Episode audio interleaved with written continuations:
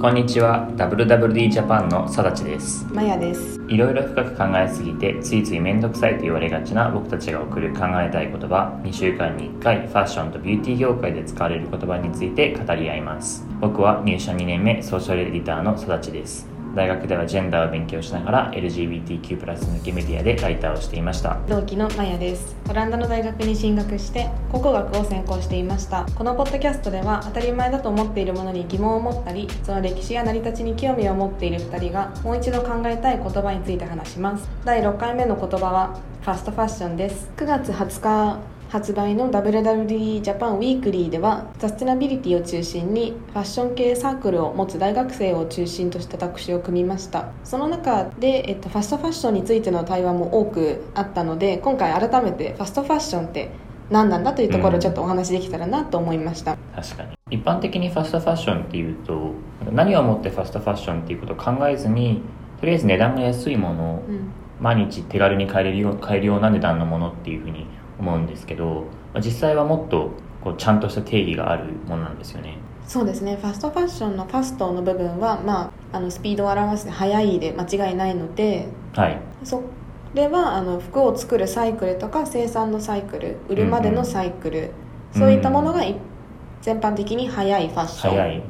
確かにあのハイファッション、まあ、ハイハイブランドのものっていうのは今発売されたものっていうのは実際ずっと前からもう去年から半年前からずっともう計画されていたもの。でそれを出てきて僕たちがあこれがトレンドなんだっていうふうにトレンドセッターとしての役割があるので何かに反応しているというよりも自分たちがトレンドを作っているからかなり前から準備することができる。のに対してファストファッションのブランドっていうのはそのみんなのみんながトレンドっていうものをこういうものなんだと分かった時にすぐにこう反応して低価格で提供しているっていう流れになってるのかなと一般的には、例えばお菓子とかで例えると昔だとまあケーキ屋さんとか和菓子屋さんとかって季節でそのクリスマスのケーキとか、まあ、初夏の和菓子みたいに季節ごとにこう新しい商品が来ても毎年同じものの繰り返しそのサイクルは一緒だし日ごとに新しいものがあるわけではないのに対して最近のコンビニとかスーパーマーケットって常に新しい商品新しいブランド新しいトレンドのなんかチョコミント味みたいにこう毎日新しい味が来るのと、まあ、考え的には同じかなと思っていてうん。今までのその定期的とはいえ、まあ、感覚の空いた商品の展開と違って特にインターネットで販売されているような洋服、まあ、エーソスとかシーンとかにせよ新しい商品がどんどんどんどん毎日来ている。そのサイサイクルの速さっていうのがファストファッションの特徴の一つなのかな。とはい。思います、、で近年あのサステナビリティはどんどん意識されてこう、はい。大量生産大量消費はい。を改めようっていう機運がすごく高まってるとは思うんですけど、はいそれを考えるときにサイクルが速いことからファッションの環境問題の根底にあるのがファストファッションなのではという見方が存在すると思っています。確かに。ファストファッションでザラとか H&M がまず浮かぶかなと思うんですけど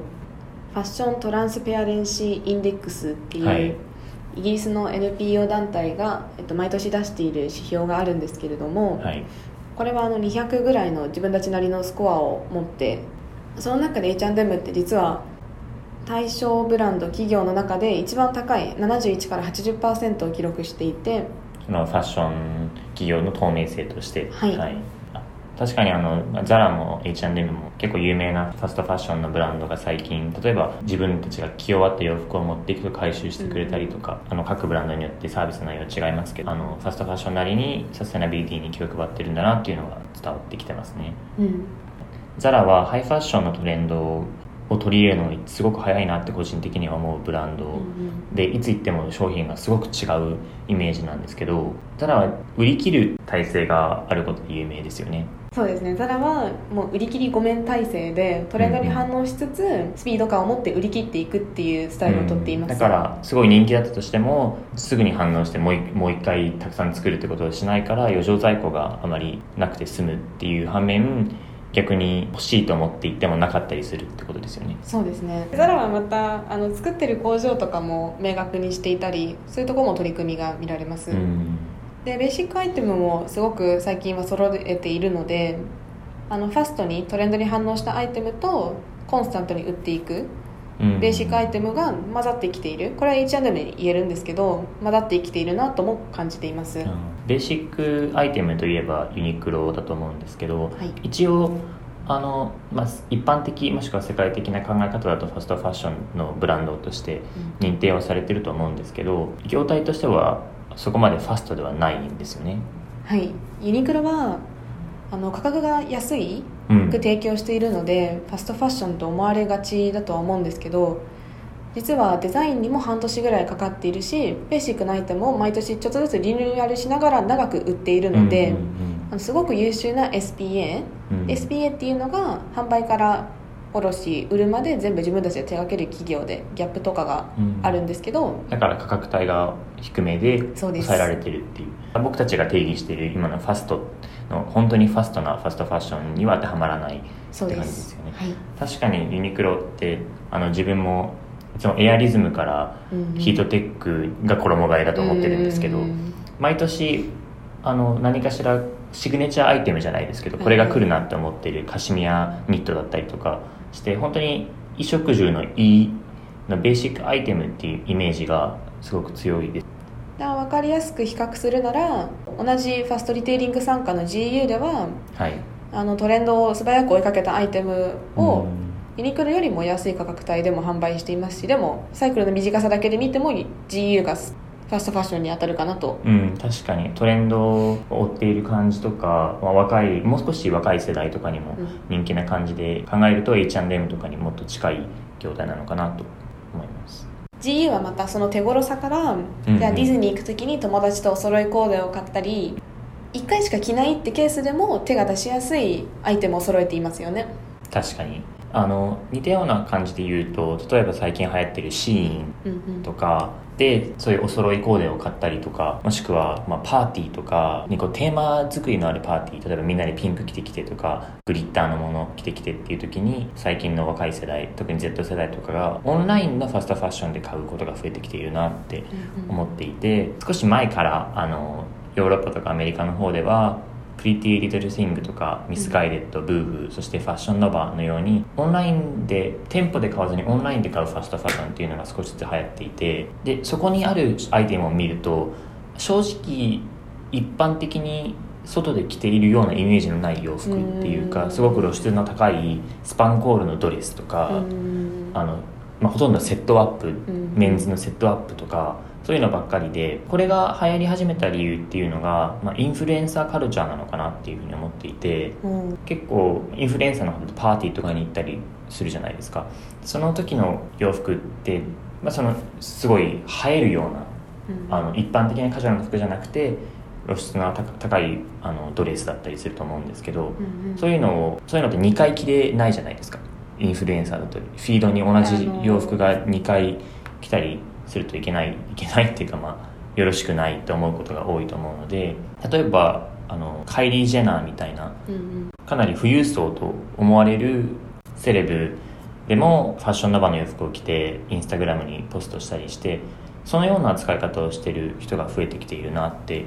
思っています。うんうん。今のところで見えるのが、まあ、こう一過性が強いファッションスタイルでもあることは否めない、本当クリスマスのパーティードレス用に買ったものっていう本当一回限りのものを買う時に使うファッションかもしれない。なんかそれで不思議だなと思ったのは逆にベーシックなもので毎日着れるようなものの方が価格が安くて、逆に1回しか着ないかもしれないようなドレスの方が基本的に値段って高いじゃないですか,、うんうん。だからそういうそういうすごいニッチな需要に入り込むのが先ほどあの言ったブーフミスガイデッドあのファッションノバとかそういうファッション EC サイトなのかなっていうふうに思います。うん。でまあ、その一過性ゆえにファストファッションがよくあの環境問題の根本の原因なんだっていう見方が秘められているのかなとうん。思うんですね、価格帯が低いとなるとどうしてもその競争のためにどこかで価格を下げなきゃっていうふうになることで、まあ、価格帯が高いものよりも搾取的な体制になりかねないというかうん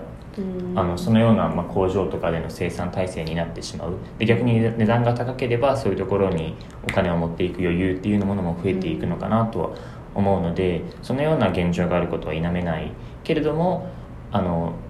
サステナビリティとかこのエシカルっていう面でものすごく努力をしている企業とかもたくさんあることも事実だなというふうに思います。ちなみにまやさんはファストファッションで結構お買い物とかしたりするんですそうですね。オランダで最初にサステナビリティについてあの勉強を深めた時に、はい。もうファストファッションって自分が本当思ったものは全部買うのやめようと思ったんですけど、うん。うここで働くようになってからファストファッションでも自分なりに良いと感じたものまたは企業なりの、えっと、企業ごとに調べたりして買うってことが増えました。うーん田無さんはどうですか？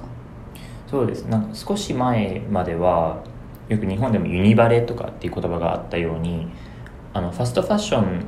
を自分的にも着ないと思っていた理由が誰かと被ってしまうのがあんまり好きじゃなかったっていうのがあったりとかしてどこで買ったっていうのがバレるのが嫌だなって思っていたりしたんですよ。でもハイファッション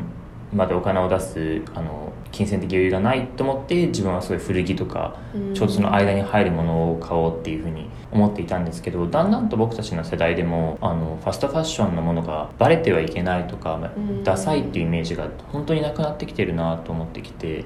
てうん。自分はユニクロとか結構入ったりとかしてあのコラボレーションのものがあったりするじゃないですか。はい。そういうものって若者でもすごい敏感にいつも人気だなって思っていて、どんどんイメージも変わってきてるなと思います。はい、実はあの